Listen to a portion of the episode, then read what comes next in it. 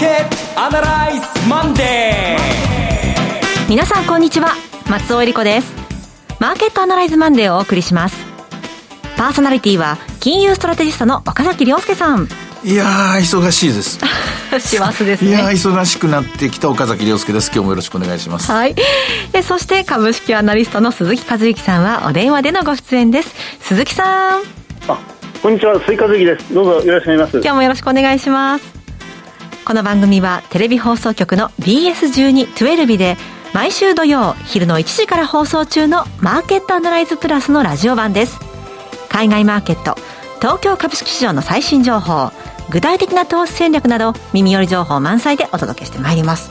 忙しさのわけは何ですか岡崎さん？いやあの年末にトントントンといろい。ろまあえー、注文が入ってきてですね、ええ、あちこちに出演してそれなりにまあ当然のことながら、はい、年末なりは誰しも2022年来年どうなるのってのを聞きたいじゃないですか。そうですね。でこの話今日もいくらかそその辺のところですね、はい、お話できたらと思うんですけどもその資料を作らなきゃいけない立て込んでいる原稿もある。だったら飲みに行くなよっていうところなんですけどね。すいません。私がいけないんですけどね。はい。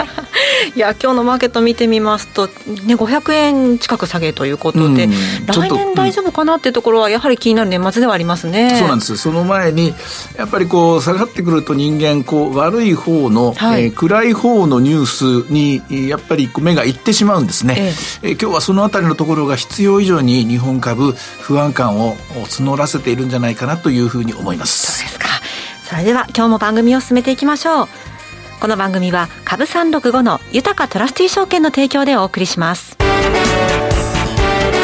今週のストラテジーこのコーナーでは今週の展望についてお話しいただきます。先に日本株の展望を言っておきますと、はい、えー、日本経済特に大きな変化がなく、うまあ、あの、かといって、ジャンプするほどですね、元気で、えー、あるわけではないので、うん、相変わらずの状況ですから、まあ、じっくり下がったところ買っていきましょう。えー、今週も同じような展開で、えー、ちょっと今下がってるんですけども、えー、慌てることはない。えー、まあ、2万7000円は割れないだろうから、うん、まあ逆に2万9000円に戻る力はまだまだ残しているから、というのをお伝えするつもりだったんですけれども。つもりだった？はい。だったんですけれども、あの、今朝入ってきたニュースでですね、中国が、えー、週間の金利ですね、えー、っと、銀行向けの貸し出しの金利ですよね、あそこが、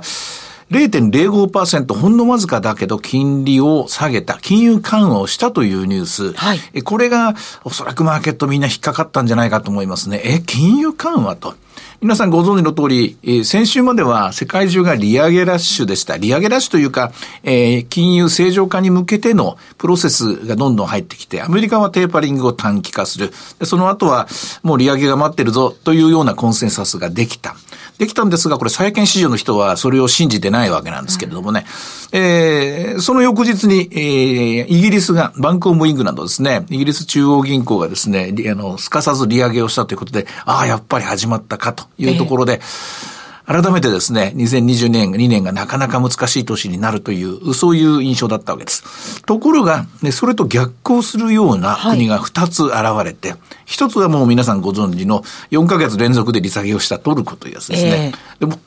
で、もう一つがそのトルコに追随する形で今日の中国、はい、一体何が起きてるんだという話ですね。トルコについてはもう今更語る必要ないと思います。まあ利下げするっていうのは経済学的に言うと無謀なというか全然無茶苦茶なことをやってるんですが、はい、えとにかく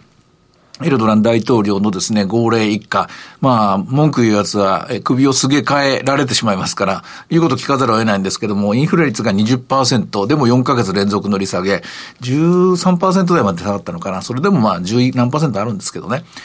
こういう状況です。で、えー、話を戻しますと、今日の不安材料といいますか、まあ、中国の話もあったんですが、その前に、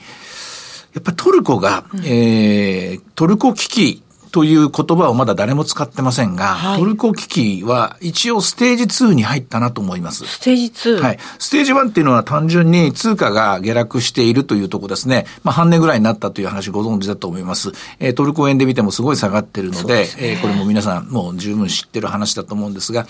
通貨の危機、通貨が安くなること自体、まあ、それはよくある話、まあ、新興国にはよくある話で、で、それでいきなりトルコ危機とかですね、なんとか危機というふうにはなりません。えー、通貨が安くなるっていうことは、裏を返せばですね、確かにインフレのリスクがあるんだけども、その国にしてみれば輸出競争力が倍になるわけですからね。はい、例えば、日本で言えばいきなり200、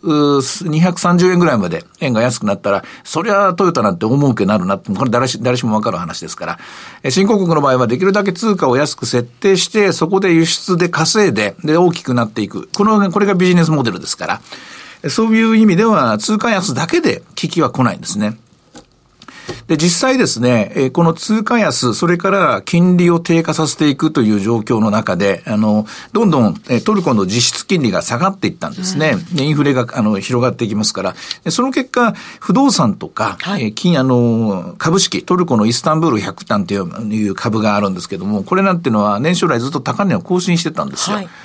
だからこの状態だとステージ1で、通貨安だけで、通貨安政策で終わればよかったんですが、金曜日のトルコのマーケット、ストップ安が続発してですね、でついにサーキットブレーカーも入れて、マーケットが一時売買停止になったんですね。はい、でここまでの上昇トレンドで最初の大きな調整、終値で見ると7%ぐらいの調整だったですかね。まだ1割にはいってないと思うんですけども、えー、ステージ2がここです。うん、どこかというと、えー、金融市場の中で株式と、それから不動産っていうのは、え、その国の中での金融資産の根幹をなすものなんですね。で、この根幹をなす二つの資産を担保として、えー、その国の、日本は日本、アメリカはアメリカ、そしてトルコはトルコのお金は回っていくんです。えー、通貨に、えー、どんなにトルコリラが安くなって、なっても、あるいはインフレになっても、その担保の価値が上がっていれば、大して問題はないんですね。これはアジア通貨危機の時も、非常に注目されたところなんですね。アジア通アジア通貨危機の場合はですね、先に株が下がり出したんですね。あの、アジアのタイなんかのですね、景気が悪くなり出して、で、通貨が安くなるよりも先に株がどんどん下がり出して、で、通貨が突然半値になってしまってという、外貨がな、外貨がなくなってしまうみたいな形なんです。で、今、株が下がるというのは、そういう担保価値を下げるという意味でステージ2です。で、これが最終的にステージ3、まあ、ステージ3になったらこれはもう完全に危機なんですけども、はい、ステージ3になるかどうかは不動産価格です。トルコの不動産は、えー、っと、これは、うんと、アメリカのセントルイス連銀のデータでチェックしてるんですけども、え第2、第3クォーターかな、7、9までは、7、9月期まではですね、まだ上がり続けてますから、最新のデータ見てないんですけども、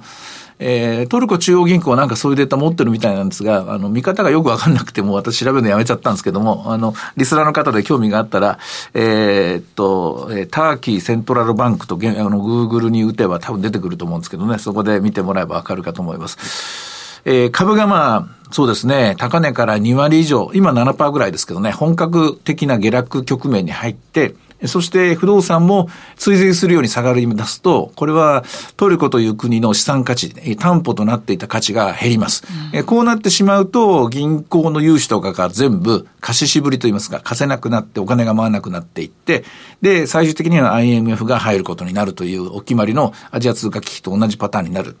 えー、その状況に一歩金曜日近づいたのですね。これは、えー、今日の株式、今週の株式市場を考える上で最大の懸念材料だと私は思っていました。そういう状況の中で、今週始まって、えー、28,300円ぐらいで始まったんですかね。大丈夫かなと思っていたんですが、いきなり中国も利下げをして、これはちょっと待って、中国はどうしたんだと。まあ、日経新聞の、あの、文章では国内景気が、えー、低迷してるとかですね、不動産の話とかあって、まあ、いつも通りのことで、トルコみたいな、えそういう、えー、逼迫感っていうのは感じられなかったんですけども、はい、ただ、利下げと利上げは全然違いますから、ね、違う方向向きましたのでね、うん、ちょっとまあ、懸念するところかなというふうに思います。で、一通りまあ、えー、悪い方の、えー、闇の部分を述べましたけれども、えー、この二つの闇に関しては日本株は今まで、うん、それほど織り込んではいませんでした。ですから、えー、調べる必要はあると思います。えー、ただその一方でアメリカの金融政策や、イギリスの中央、イギリスの中あの金融政策に関してはこれも十分、えー、分析も進んでますから、ここはもうこれ以上心配はない。とすると、今週はこの、トルコが危機的状況になるかならないか、それから中国の利下げの真意はどこなのか、ね、これをまだ初見で見ただけですからね、もうちょっと調べるのに時間かかるでしょう。まあ大したこと問題ないな、両方と問題ないなといえば、おそらく株価の方は先週末の水準まで戻っていく、そういう一週間になるのじゃないかなと予想しています。あの、トルコの方の話、ちょっと引き続きますと、不動産が今後動いてくると、ステージ3に入るかもしれないとね、あの、不動産株が下がるとステージ3に入ります。こうなると、アジア通貨危機と同じパターンですね。こういった、まあ、アジア通貨危機のことを思い出してみると、どれぐらいのこうタイムスパンで物事って動いていくんでしょうか？あこれはもう四半期単位で半年ぐらい、半年ぐらいかかって、で、最終的に、まあ、ただ、アジア通貨危機の時は、はい、そこに貸し込んでいる、これ一番近いの日本だったので、えー、日本の金融機関が、これ大きなダメージを受けるんですが、はい。トルコの場合はこれヨーロッパのえー、あの金融機関が多いんですね。特にドイツです。ですから、このあたりがヨーロッパでどんなふうに分析されて評価されるか、日本経済にはさほど大きな影響はないと思います。え総合商社なんかがトルコでプロジェクトを進めてますけども、ほとんどこれ、契約はドル建てでできてますから、え現在の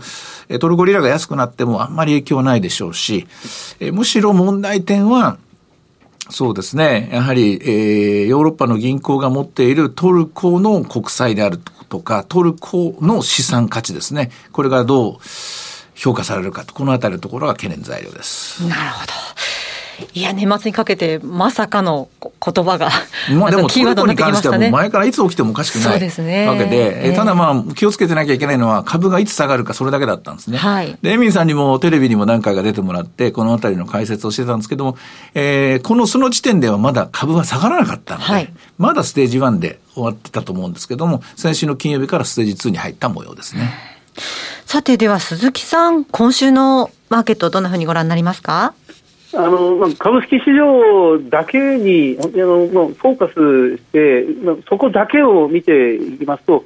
今週、一番大きなあの注目ポイントはこのマザーズを中心とするその IPO 市場の集中的な新規上場なんですよね。はいでまあ、過去2週間、3週間これ、まあ、これも一つの要因ということになりますがそのマザーズ銘柄、マザーズ上場銘柄が換金売りもあって、まあ、ずるずる下げてしまっていたという状況なんですが、まあ、今週、まあ、今日ももちろん3社 IPO をしてきてます。まあ、それぞれしっかりしてるはいるんですよね。あの水曜、水曜、木曜、金曜にかなり集中的にいきますので、これをあのなんとか乗り切れば、もう1週間っていうのはとてもとてもマーケットには耐えられないぐらい長い時間ではあるんですけど、はい、これをやり過ごせば、あとは需給的には軽くなると、で小型成長株がアメリカのそのテーパリングの問題があって、11月入ってからずっと難聴なところではあるんですが、まあ、これ、ダメ押し的にこの12月の、まあ、クリスマスに向けて、まあ、しんどいところを迎えるということになります、これを乗り切れば、少しあの、まあ、成長株、それから、えーとまあ、バリュー株も含めてですね、この少しあの目処が立ってくるのかなというところですね、今週が一番あの乗り切るべきあの厳しいところですね。いろいろ試される年末となっているようです。さて、では株三六の動き見てみましょう。こちらもやっぱり難聴ですね。スタートは28,438円で、その後高値536円を取ったんですが、はい、その後、おそらく中国のニュース以降だと思います。28,000飛んで77円まで下がって、現在は28,112円。難聴な展開ですね。5番にかけてどんな展開予想されますか？うん、まあ、あの、買い戻すと言いますか、上がる材料がないんですが、はい、ないんですが、さりとてですよ、さりとて大きな、あの、パニック的な売りを誘うかというと、そこまでは私はいかない。ええー、随分、えー、耐久性がもうあるのは、あの、確かめられてますからね、日本株の中で。うん、ですから、500円ぐらい下がって驚かれた方も多いかもしれませんが、えー、ここからの下げのスピードは限定的じゃないかなと思います。あとは、マザーズに関して言うと、安値また切ってるのかもしれませんが、最近出来高というか、売買だけあんま増えてませんから、まあ、まあ、静かに場内整理に入っているところじゃないかなと思うんですがね。えマザーネスについては引き続きこの IPO がこれから出てくるところ、これをこなしていけるか、ここに注目が集まります。はい。さて、いろいろ展望していただきました。今週末土曜日には午後1時から放送します。マーケットアナライズプラスもぜひご覧ください。また、Facebook でも随時分析レポートします。以上、今週のストラテジーでした。ではここでお知らせです。株365の豊かトラスティ証券より鈴木和之さんがご出演される動画コンテンツの情報です。豊かトラスティ証券では投資家の皆様の一助にと動画コンテンツの充実を図っています。岡崎良介さんやゲストを招いた動画など充実のラインナップをタイムリーにお届けしています。こちらでは鈴木和之さんが2021年注目テーマと鈴数注目株についてお話しされています。さて鈴木さん、もう2021年すぐ2022年がやってくるというところですけれども、今現在鈴木さんどんなところを関心持たれていますか？あのそうなんですよね、あのこのたまたま先週半ばですが、会社指揮法の新春号、新しい版が発売されて、まあ、この土日も私は大変興味深く あのページを見ておりましたが、まあ、もちろん私、読むスピード遅いので、全部読み切ったということはとても申し上げられないんですけど、ただ一つ見てて本当に思いますのは、あのまあ、刑事型というんですか、二極化というんですか、はい、これがもう改めてこの指揮法の紙面にあのもう満ち溢れてますよね、市場最高利益を連続して更新していく会社と、そうじゃなくて、やっぱりあの PBR、ROE が低いまんま、その厳しい環境に置かれている会社とか、もう真っ二つに分かれているというのが、パッと開いただけでも浮かんでいきますので、このどちらもが、強い銘柄と弱い銘柄、どちらもがその来年、2022年、大きな焦点になってくるんじゃないかなというふうに思います。はい。え鈴木さんの動画コンテンツご覧になられたい方は、豊かトラスティ証券のウェブサイトから投資情報の豊かマーケットを開いていただき、ひろこのスペシャリストに聞くの鈴木さんのコンテンツをクリックしてください。またこちらは YouTube からも検索ご覧いただけます。アーカイブも充実していますので、岡崎さんのコンテンツなどもご覧になっていただきまして、アンケートにもぜひお答えいただければと思います。さあ、今すぐ、豊かトラスティ証券の YouTube チャンネル、豊か TV を検索。以上、株365の豊かトラスティ証券から動画コンテンツの情報でした。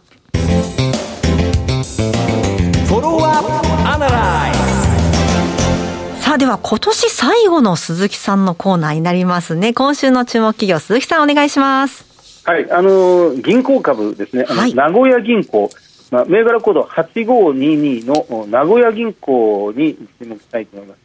あのまあ、銀行株の場合、その銘柄コードではっきり分かれるところが一つありまして、はい、この名古屋銀行のように8522、8500番台で始まる会社は、会社は。かつてあの第二地銀と言われたような会社です、まあ、昔というところの総合銀行出身なんですよね、はい、あの名古屋銀行も全くそうで、総合銀行出身、今やはあのこれがあの転換しまして、名古屋銀行という会社になっています。であの愛知県を地盤とする、もう言うまでもないことです、愛知県を地盤とするのは、メガバンクというか、その地域ナンバーワンというのが、この名古屋銀行なんですね、まあ、はい、この他にも愛知銀行と中京銀行というのがあの地銀としてありまして、でこの名古屋銀行がそのむしろ愛知県の中ではリーダー格と言ってもいいですね。で、えーまあ、他のあの周辺のその岐阜岐阜県を地盤とする16銀行と、それから三重県を地盤とする105銀行と、どちらもこの名古屋銀行が仲が良くて、しかも16銀行とか105銀行よりも名古屋銀行の方がまあ一歩リーダーシップを取っているというような会社になっています。えっと時価総額が490億円、そんなに大きくありません。でまあ、銀行の場合、これ、バランスシートが一般の事業会社と違うのですが、はいえーまあ、総資産が、まあ、4兆9000億円、まあ、ですから、これはカウントできませんよね。で、えー、売上というか、あ営業収益が、売上に当たります営業収益が750億円。ですから、これに比べて、その時価総額490億円というのはかなり割安です。PBR は0.2倍。これも一般の事業会社と違いますので、単純に銀行株をあの PBR1 倍割れと単純に言うことはできないような気がするんですが、それでもあの低いことは低いですね。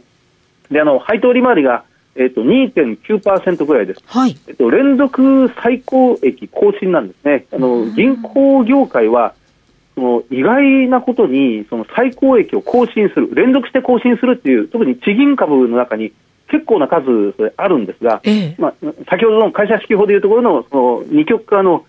最高位更新ですから、上の方に位置するっていう銀行が結構多いんですけど、それがこの一つが名古屋銀行ですね。で、最高位更新して、かつ配当利回りが3%近いっていうところが出てますので、まあ、その分、十分魅力的だなというふうに思います。あのポイントが2つありまして、はい、あの1つは銀行そのものが、その銀行法が、まあ、金融庁のその方針転換によって、その多角化経営が認められるようになった、まあ、昨年からもうこれ実施されていることですが、本業の銀行以外にも少しずつビジネスを展開してよいということになっておりまして、そで、ね、それで各社、各校一斉に、えーまあ、人材派遣であったり、コンサルティング業務に乗り出したり、まあ、そういうあたりをその強化しています。でこの名古屋銀行もご多分に漏れずに、その事業承継のビジネスや、あるいはビジネスマッチングといいますか、まあ、あの知識を欲しがっている企業と知識を持っている会社をマッチングさせて、コンサルティングのフィーを取るというようなことを行ってまして、このこの収益比率が、この本業の銀行部分以外のところの比率が、その全国の地銀の中でもトップクラスで、今、利益の21%まで、まあ、達しているというのが、この名古屋銀行の特徴の一つですね。でそれからもう一つがあの人口が増えている。あの地域にあると、はい。であのまあ、これ、いろんな指標があるんでしょうが、例えば、本当にざっくりその衆議院の選挙制度改革の中で、よく10増10減って言われます、すね、次の衆議院選挙が当てはまる、あの10の議員数を増やして、でその分、どこかの地盤を減らす。でこれは人口の伸び率、まあ、減少率に基づいて人口を増やしたり減らしたり、全国で今、5つの県、あの都道府県が人口が増えて、えー、っとこの衆議院の議員定数が増えて、10の都道府県が削減されるとなっていて、その増える5つが、はい、関東が4つ、まあ、東京、千葉、神奈川、埼玉が4つ、プラスこの愛知県なんですね、はい、まあ、あの大都市圏は人口が増えるっていうのは、まあまあ、昔からずっと続いていることでありますが、あの着々と人口が増えている、しかも製造業が非常に元気である、まあ、愛知県。でそこにビジネスの多角化が少しずつ進んでいく。あのコアの業務純益が2017年3月に66億円だったものが、えー、57億、65億、73億として今、前期2021年3月には87億円まで増えてきているという状況です。まあ、今回のコロナ危機で中小企業向けの貸し出しが大きく伸びたというのも一つありますし、で加えて住宅ローンがはい、やはりあの、まあ、地方に移住する、一戸建てを若い世帯の方が、まあ、購入するというのが増えて、まあ、住宅ローンが今、非常に好調に推移しているということもあったりなんかしまして、その名古屋銀行、着々とその収益基盤が厚くなって、えー、本業部分が活況を呈しているということですね。まあ、地域創生、えーまあ、おそらく岸田内閣も年明け以降の予算編成で、このあたり重点的に打ち出してくると思いますが、うん、まあ、地域の繁栄とともに、えー、名古屋銀行、地銀の代表格として、まあ、注目してみたいなというふうに思います。はい。あの、地銀だからこそ、もともと地域に住んでいらっしゃる方と顔でね、わかるというような得意な分野もあるでしょうよね。うん、ちょっとまあ、ね、えー、全然最近見てなかった、はい、うん、セクターなので調べてみる価値はありそうですね。うん。その地方銀行、まあ銀行これからどうなっていくんだろうというところも2022年注目されるかと思いますけれども。まあ、業界再編は、まあ、必然だと思います。うん、まあ、でもそれでも今の話を聞くと、ほうほうそうやって利益を出してるのかっていうのは、どこかでやっぱりイノベーションが起きてんだなというふうに思いますね。はい、さてマーケットアナライズマンデーはそろそろお別れの時間です。ここまでのお話は岡崎亮介と鈴木和之と。そして松尾恵理子でお送りいたしました。それでは今日はこの辺で失礼いたします。さようなら。さようなら。この番組は株三六五の豊かトラスティ証券の提供でお送りしました。